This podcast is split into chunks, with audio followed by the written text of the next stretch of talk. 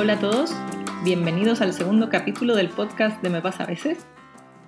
Soy la ilustradora chilena Vero Rodríguez y en este capítulo quería compartir con ustedes algo que me gustaría saber si también les pasa, ¿ah? que es de repente sufrir de una compulsión por hacer em, o investigar o dedicarse a distintas actividades a la vez. ¿De qué les estoy hablando? Hace un par de meses estaba en una algo que yo llamaría como una crisis creativa. Yo creo que estaba como con el cansancio de fin de año. Y eso me tenía sin ganas de dibujar, algo que no me pasaba hace mucho tiempo. Y, estoy en la mitad de un libro que estoy escribiendo e ilustrando, por lo tanto era un poco preocupante no tener ganas de dibujar. Y además era algo que no me había pasado hace mucho tiempo, como no tener esa necesidad de sentarme y aprovechar todos los segundos libres que tuviera como para sentarme a dibujar. Así que fue un momento complejo porque por un lado seguí trabajando pero sin mucho entusiasmo y por otro lado tenía como esa inquietud de darme cuenta que, que era algo que no me pasaba hace mucho y como que me hacía como cuestionarme el cómo voy a ser ilustradora si no siento como el entusiasmo o las ganas de sentarme a dibujar. Y en ese proceso, como en ese tratar de, por un lado, traté como de descansar y de no presionarme de más como en el, en el trabajo. Em, también traté de darme el tiempo como para conversar sobre esto con, con otros amigos o con mis hermanos que también se dedican a cosas creativas. Em, y traté de darme un poco permiso como para poner mi atención en otras cosas. Quizá ver series, películas, ver algunos videos en YouTube que me venían recomendando hace tiempo, eh, documentales o charlas. Y em, creo que en ese proceso como de estar buscando el cómo volver a entusiasmarme, fue claro que fue clave, digo, em, el hecho de realizar un, workshop de color en enero eh, con mi hermana Lucía. Em, ella es pintora Está viviendo actualmente en Estados Unidos, donde estudió hace poco un máster de pintura y en su visita vino a Chile a fin de año con su pololo a pasar las fiestas con la familia y aprovechó de realizar un, workshop de color en Taller Holanda, al cual me inscribí em, con mi marido Hernán, que él también ilustra y le gusta el dibujo y la pintura. Y, y fue un taller que sin, sin duda eran dos clases, un sábado y un domingo. Pero fue clave en este camino como de reentusiasmarme. Yo creo que por dos cosas. Por un lado, porque en verdad aprendí cosas como prácticas concretas en relación al color, que es una herramienta con la que trabajo habitualmente, así que siempre es como muy útil como aprender más, ver nuevas referencias, como abrir la cabeza en torno a qué es el color, cómo funciona. Y también por algo bien concreto que fue que el taller, em, los ejercicios prácticos que realizamos en clase fue pintando con acrílicos, que es algo que yo alguna vez intenté como en un taller hace 10 años y me frustré totalmente porque sentí que no tenía dedos para, el, para ese material. Así que fue como volver a intentarlo y me encantó fue muy extraño porque lo pasé muy bien haciendo los ejercicios que hicimos en clase. Que habían unos como bien poco creativos, digamos, una cosa como más técnica de hacer una grilla y rellenar unos cuadraditos con, ciertos colores, como para ir viendo cómo funcionaban las mezclas de color. Y la verdad que el simple hecho de hacer eso y de la segunda clase hacer una pintura basada en una foto, lo disfruté muchísimo como que me entregué al, entusiasmo de, probar un nuevo material, de, tratar de no tener expectativas al respecto de cómo tenía que quedar, sino que solamente hacerlo por el gusto de hacerlo, tratar de terminarlo para después poder verlo y ver qué logré resolver o qué cosas definitivamente no sé todavía trabajar con este material. Y quedé tan entusiasmada que después, de hecho, le ofrecí a la Lucía comprarle parte de los materiales que habíamos usado en el taller que eran unos acrílicos de buena marca, así que no eran baratos, pero se notaba porque no eran baratos, porque la calidad era muy rica. Y mm, la verdad es que se los compré con mucho entusiasmo y con las ganas de seguir probando em, con estas pinturas. Em, eso fue en enero.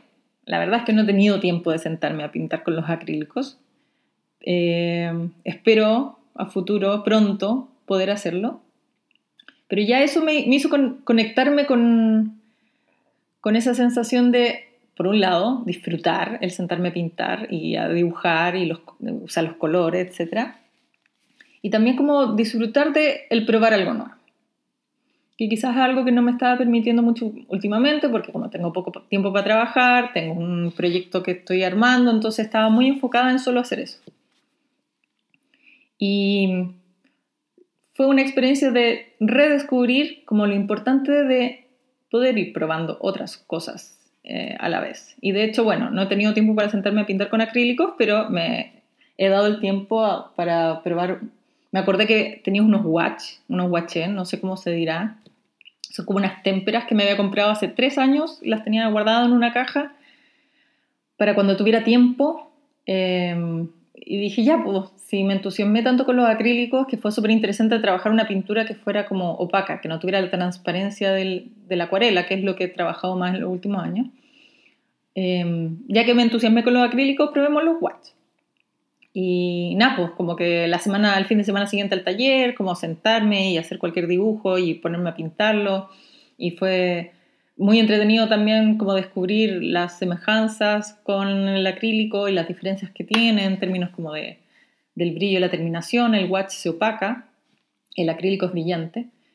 Em, y en esos ejercicios de, de lanzarme a estos nuevos materiales, de probar, me fui reentusiasmando con el pintar, con el dibujar, con el... Siempre entretenido como subir estas pruebas a Instagram y que la gente como que se interese y a uno le pregunte como cuáles son los materiales, ponerse uno a revisar también cómo trabajan estos materiales otros ilustradores u otros artistas. Así que, nada, como que... Y de ahí van saliendo más ideas y como que uno siente que que me doy cuenta que tengo una caja de papeles, entonces cuando tendré tiempo de sentarme a hacer collage, que sería muy entretenido también. Em, y como les digo, siento que redescubrí como la importancia de, o al menos que a mí me funciona, la importancia que, que, tiene para mí el poder ir probando y haciendo varias cosas a la vez.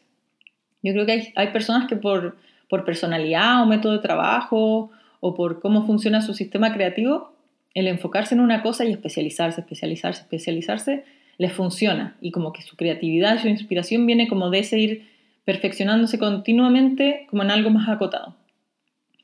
Y creo que lamentablemente para mi bolsillo me he dado cuenta que mi, mi mente funciona desde el ir probando varias cosas a la vez. Yo a veces lo asocio como con el tema de que soy diseñadora. Pienso que quizás mi mente diseñadora eh, está como muy abierta a pensar que cada proyecto tiene su lenguaje, que cada material tiene su forma, em, de que cada libro o cada historia, o como les digo, cada proyecto necesita buscar su propio lenguaje, su propia técnica, su propia terminación. Y eso convierte mi taller en un espacio en el que se han ido acumulando tazones con plumones y que con mucho esfuerzo y agradeciendo mucho a regalos que me han hecho también, tengo mis tazones con tombo y por allá tengo unos plumones alfa y como les digo, probé ahora mi caja de watch. Probando con el watch también dije, ¿y qué pasa si estas figuras las delineo con... Tengo unos lápices de colores Faber-Castell, que les dicen policromo, que una caja que también está siempre ahí como a la espera de que tenga tiempo o de que sepa, aprenda cómo usarlos. Y dije, ya, no, esta es la oportunidad. Entonces ir probando cómo, qué pasa si mezclo estas témperas con estos lápices. Fueron apareciendo como algunos ideas interesantes de cómo podrían funcionar juntos. Así que, nada, es increíble como después de dos o tres meses en que estuve realmente como súper atascada o súper como bloqueada y que de verdad yo decía, tengo que salir como de este, de este poco entusiasmo, pero no sabía bien cómo. Creo que al menos en mi caso em, descubrí que en el hacer cosas muy distintas, en el darme permiso Y cuesta porque a veces uno no tiene mucho tiempo para trabajar, entonces uno dice, ya, ¿cómo me voy a demorar en esto? Estoy perdiendo tiempo útil de trabajo. Pero nada, es como repetirse y volver a convencerse de que en la medida que uno se entusiasme y pruebe a hacer otras cosas y pare como para darle un respiro al trabajo, uno se va relajando, va tomando aire, van apareciendo nuevas ideas y nuevas motivaciones. Volviendo un poco al libro que les recomendé en el podcast anterior, em, hay un capítulo que creo que se relaciona mucho con esto que les estoy hablando y quiero leerles algunas partes. Em, es un capítulo que está en la parte de final en que la autora habla como sobre el fracaso, de cómo superar el fracaso. Entonces primero habla como de lo difícil que es el fracaso, cuando uno choca contra sus expectativas y un proyecto que de repente no tiene como eh, el éxito, la repercusión que uno quiere. Eh, entonces, primero ella menciona que la primera parte, y bueno, como lo importante que es superar el fracaso para seguir creando. Entonces, ella primero habla de cómo es importante saber que uno siempre van a haber proyectos que, entre comillas, uno va a fracasar porque uno va a sentir que quizás no, no cumplió con las expectativas. Así que es algo que uno debe tener en mente. Em, claramente después analiza como qué es realmente fracasar y que de cualquier fracaso uno puede aprender, etc. Entonces ella dice, hay un capítulo que se llama Haz otra cosa. Entonces parte hacia el capítulo. Dice, ¿cómo te quitas de encima la sensación de fracaso y vergüenza para seguir llevando una vida creativa? Entonces ella primero dice que en primer lugar uno tiene que perdonarse el haber, entre comillas, fracasado. Y después ella dice que esta parte que me gustó mucho dice, lo siguiente, siempre lo siguiente. No te pares, sigue adelante. Entonces, que claro, de repente, como a mí me pasó aquí eh, a fin de año del año pasado, yo decía, ya, tengo que seguir avanzando, pero como que no tengo ideas, no tengo motivación. Entonces el consejo que da ella ante eso es, ocurra lo que ocurra, mantente ocupado. Encuentra algo que hacer, lo que sea, incluso si es un trabajo creativo de un tipo completamente distinto, solo para quitarte de la cabeza la ansiedad y la presión. Y eso me parece clave, creo que muchas veces como en ese desgano o en ese como falta de ideas o en ese no sentirse como conectado con el trabajo, está el tema de la ansiedad y la presión que uno se autoimpone, de repente silenciosamente, pero está ahí. Y de hecho ella pone el ejemplo de que una vez estaba muy atascada en un libro y no sabía cómo seguir y se metió a unas clases de dibujo, siendo que ella nunca se había dedicado profundamente a, desarrollar esa disciplina y que le sirvió mucho, como el estar em, realizando como otra actividad, pero que también era una actividad creativa, fue algo que como que la relajó y después le permitió retomar el trabajo de escritura de una forma mucho más relajada, como que ella sintió que volvió a fluir.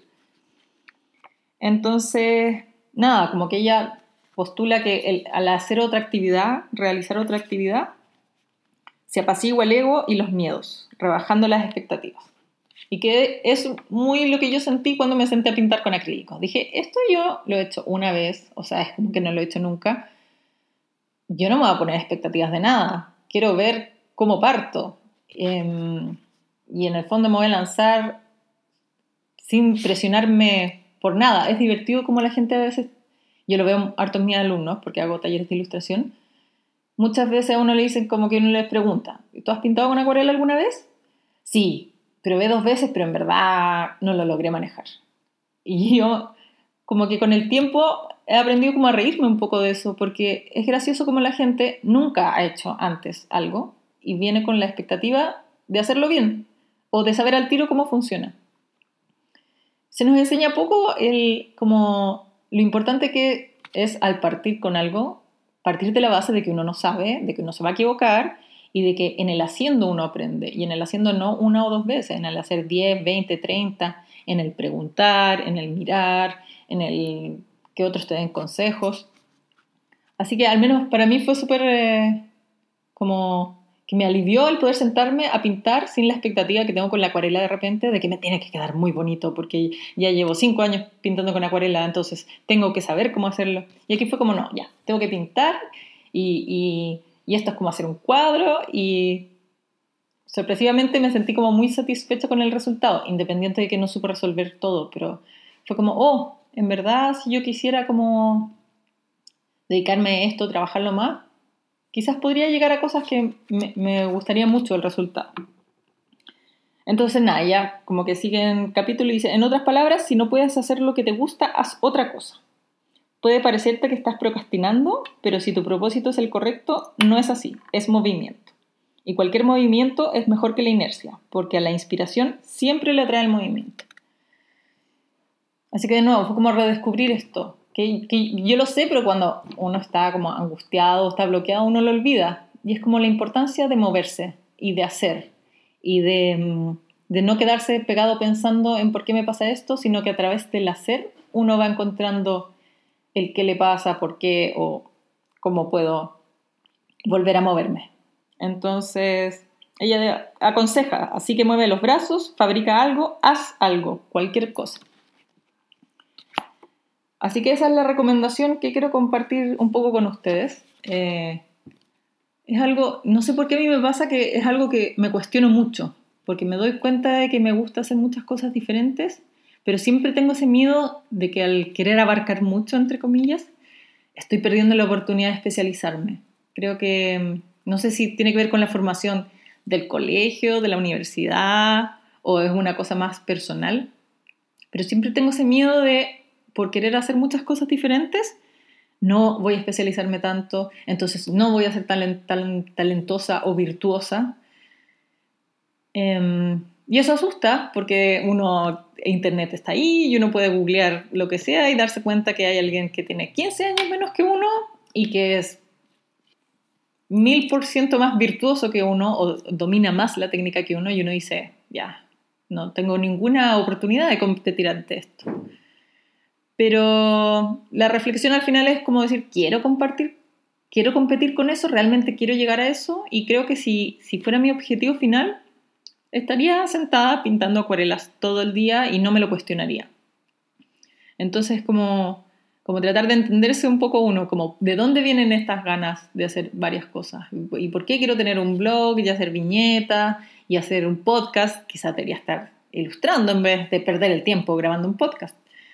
Em, pero no, es porque como aceptar que soy así, que tengo esa multiplicidad de intereses, em, como ver un poco mi historia y ver que en los últimos ocho años he hecho cosas no tan diferentes, pero cosas, em, distintos proyectos que tienen que ver con ilustración y que ha sido enriquecedor, lo he pasado bien. así que mi invitación es que si ustedes tienen estos múltiples intereses, darse permiso para probar, y no solo como para mantenerse creativo, sino que para pasarlo bien, para aprender, para disfrutar, para conocer otras facetas de uno mismo.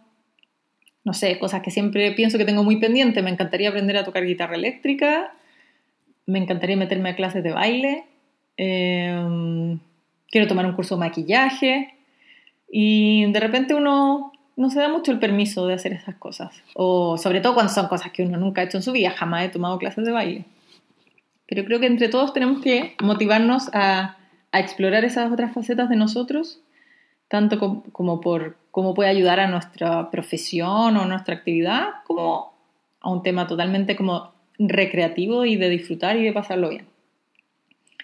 Así que los dejo invitados a si tienen como de repente esta duda de si estará bien como estar haciendo varias cosas a la vez, al menos yo creo que, siempre es algo que enriquece, que si viene de unas ganas genuinas de ir probando, nada, hay que darse permiso y lanzarse a la experiencia. Así que yo espero seguir subiendo en las redes sociales mis acuarelas, mis eh, dibujos con tinta, mis pinturas con acrílico, probar con el watch y con los lápices de colores y volver a los rotuladores. Y, y ojalá llegar a distintos resultados y a distintos como trabajos gráficos que a ustedes les puedan gustar. Y bueno, para terminar este podcast me gustaría cerrar con una recomendación eh, de una serie que acabo de terminar de ver las temporadas que hay en Netflix. Em, porque hay una última temporada que todavía no, no está en Netflix, em, que es la serie Sherlock, una serie británica que es antigua ya, la primera temporada es del 2010, o sea, de hace como siete años. Em, y quiero recomendarla brevemente porque es una serie que yo empecé a ver y quedé en el primer capítulo de la segunda temporada, porque me aburrí y no me gustó. Em, y porque yo tenía como una fuerte sensación de esta serie me debería encantar, pero no me encanta y no entiendo por qué.